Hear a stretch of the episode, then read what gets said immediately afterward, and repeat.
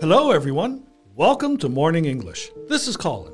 Hi guys，欢迎大家收听早安英文。This is Blair。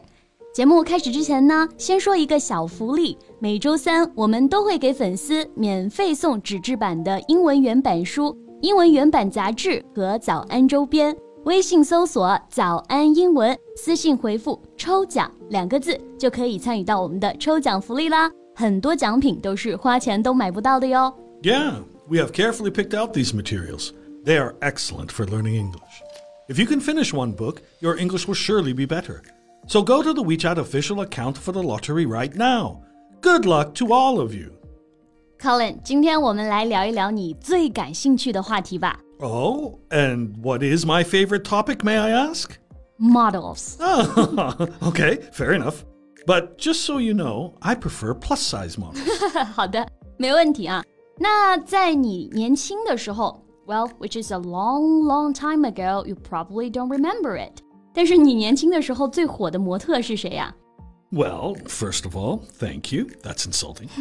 and the answer would be Linda Evangelista, Naomi Campbell, Cindy Crawford, Christy Turlington, and Claudia Schiffer. 大家看啊，每次说到超模这个话题的时候呢，我们 Colin 老师简直就是如数家珍。I don't think you can say our names that quick. I was just answering your question. OK，不开玩笑了啊。我们康林老师刚刚说到了五个超模呢，也就是大名鼎鼎的初代超模 Big Five。他们呢，不论是身材、颜值还是专业能力，放到现在看也找不出丝毫可以诟病的地方啊，简直是模特圈的神话。so, we are talking about the big five today? No, we're going to talk about a supermodel that almost made it to the Big Five. What's her name? Karen Mulder. Do you know her? Karen Mulder. I just read some news about her the other day. She is absolutely gorgeous. 没错啊，我们今天的主人公 Karen Mulder 也是红极一时的模特。大家可以看我们的这个配图，绝对是金发碧眼十足的美人，对不对？那今天我们就来跟大家聊一聊她的故事吧。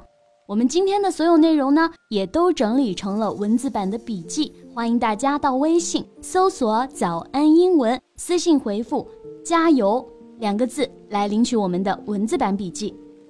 So, Karen Mulder was born in 1970 in the Netherlands. 对，Karen 一九七零年出生啊，是一个荷兰模特。 And by her second year on the runway, she was modeling for luxury brands like uh, Valentino, Yves Saint Laurent, Dior, Versace, and Giorgio Armani. 对，那在 Karen 从事模特行业的第二年啊，就已经为各大高奢品牌走秀了。那这里有个词我们可以学习一下 ，runway。我们之前有学习过 runway，它表示飞机的跑道。那这里啊，runway 它表示模特走秀的那一个 T 台。Yes. Here, runway means a platform along which models walk in a fashion show. 对，那我们刚刚也说到了 Karen 走过秀的这些品牌，像是华伦天奴、圣罗兰、范思哲等等啊，都是特别特别贵的，对不对？我们叫做奢侈品。这个奢侈品用英文表达就是 luxury。Right, yeah. Um, luxury is something, well, expensive, which is not at all necessary, but which gives you great pleasure. 对，没错。所以她就算是很成功的超模了，对不对？ yeah, for many years, she was among the 10 best paid models in the world. At one point in her career, she was reportedly earning up to a 100,000 pound a day. Really，简直就要被嫉妒蒙蔽了双眼啊！ 很长一段时间呢，Karen Mulder 她都是全世界收入前十的模特之一，并且据报道呢，说她一天啊可以挣十万英镑。大家想一想，那可是很多年之前啊。那这个收入最高，我们这里用到的就是 best paid。 Yes. In 2000, uh, uh, Mulder retired from modeling for several years.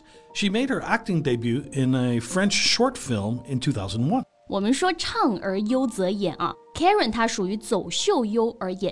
两千年短暂的告别自己的模特生涯之后呢，她也在电影方面开始努力。二零零一年迎来了自己的一个电影首秀，这个首秀啊，我们就用 debut 这个词来表达。Right. The debut of a performer or sports player is their first public performance, appearance, or recording. 对，听上去一切都是那么的岁月静好，对不对？不过其实啊，有一些美好外衣隐藏下的呢，可能是最丑恶的真相。That's exactly right. In October 2001, she was interviewed on a French show. During the show's taping, she claimed that various people had tried to rape her, including top executives at her former agency. 天哪，我们看似光鲜亮丽的背后呢，可能都隐藏了最不为人知的秘密。在两千零一年一次电视采访中啊 ，Karen 就爆出她被数人强奸的这个事实，还包括她前公司的高层。那这里呢有两个词我们可以学习一下，第一个强奸 rape，第二个 top executives 表示高层、高级管理者。 Yes, an executive is a person who has an important job as a manager of a company or an organization. For example, you can say a chief, senior, top executive in a big company. 对，那我们这里呢就可以用 chief、 senior 或者 top 来修饰 executive 这个词。 Right. Well, I also checked some news about her and it was mentioned that there was this show, but it's nowhere to be found. Yeah, well, the producers of the show did not broadcast the interview, and the recording was erased. 难怪我们在网上看不到这个采访啊！原来是这个采访呢，并没有按照预期的播放，而是被取消了，并且录像的内容呢也全部被删除了。 我觉得肯定是他前公司施压了，对不对？ Yeah, what else can it be? 不过后来 Karen 还是有接受其他的采访啊。那在采访里面呢，Karen 更是爆出了更加让人震惊的时尚界内幕。 Yeah, she has told how she was raped and fed hard drugs by evil and vicious men in the fashion world. 天哪！所以 不仅仅是强奸啊，前公司的人呢还给他喂毒品。我们知道，一旦上瘾之后是非常好控制一个人的，对不对？那 Colin，这个 hard drugs 是什么意思呢？ So, a hard drug is a powerful illegal drug, such as heroin, that some people take for pleasure and uh, they can become addicted to. 哦，那这个 hard drug 我们就可以翻译为强烈致瘾的毒品，也就是我们说的硬毒品啊。 比如像是海洛因这种，那是不是有 hard drugs 也有 soft drugs 呢？ Well, that's a very good question. And yes, a soft drug is also an illegal drug, such as marijuana, um, that some people take for pleasure. And it's not considered very harmful or likely to cause addiction. 啊，那有 hard drug，相应的呢就有 soft drug。 soft drug 相对于来说呢就没有那么高的成瘾性，我们叫做软毒品，比如说大麻啊。不过不管是 soft 还是 hard，大家都不要尝试啊，绝对不能尝试。我们要做遵纪守法的好市民。OK，那我们继续回到刚刚说的 Karen 的采访。 Okay, so she also claimed that she was forced to sleep with powerful men, including a member of a European royal family, uh, to get a better catwalk work. 对呀、前公司强迫他去跟那些人陪睡， 甚至呢还包括欧洲的皇室。我知道是哪个皇室。 The infamous Prince Albert. 对，来自摩纳哥的阿尔贝亲王啊，他呢也是经常花边新闻缠身，对不对？ Well, Albert himself has been linked with a succession of models and actresses and has admitted to fathering two illegitimate children. 这个阿尔贝亲王也是有私生子的啊，这个私生子我们就叫做 illegitimate children。 Yeah, a person who is illegitimate was born of parents who were not married to each other.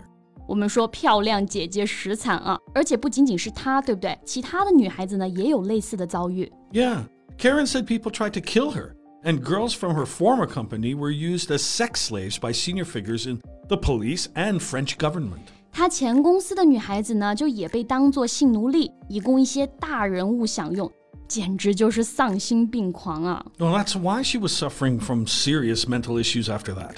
那经过这一系列的遭遇呢，Karen 也是在很长一段时间内饱受精神疾病的摧残。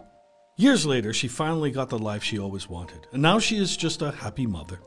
唉，庆幸啊，现在人到中年的 Karen 呢，也是剪去了标志性的长发，回归了家庭。 或许不再美艳绝伦，不再被疯狂追逐的时候，他才能拥有这样的平静生活吧。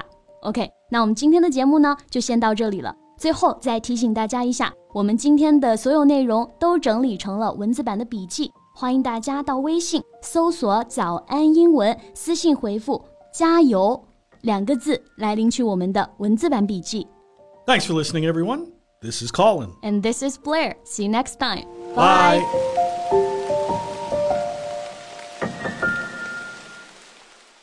This podcast is from Morning English. 学口语就来早安英文。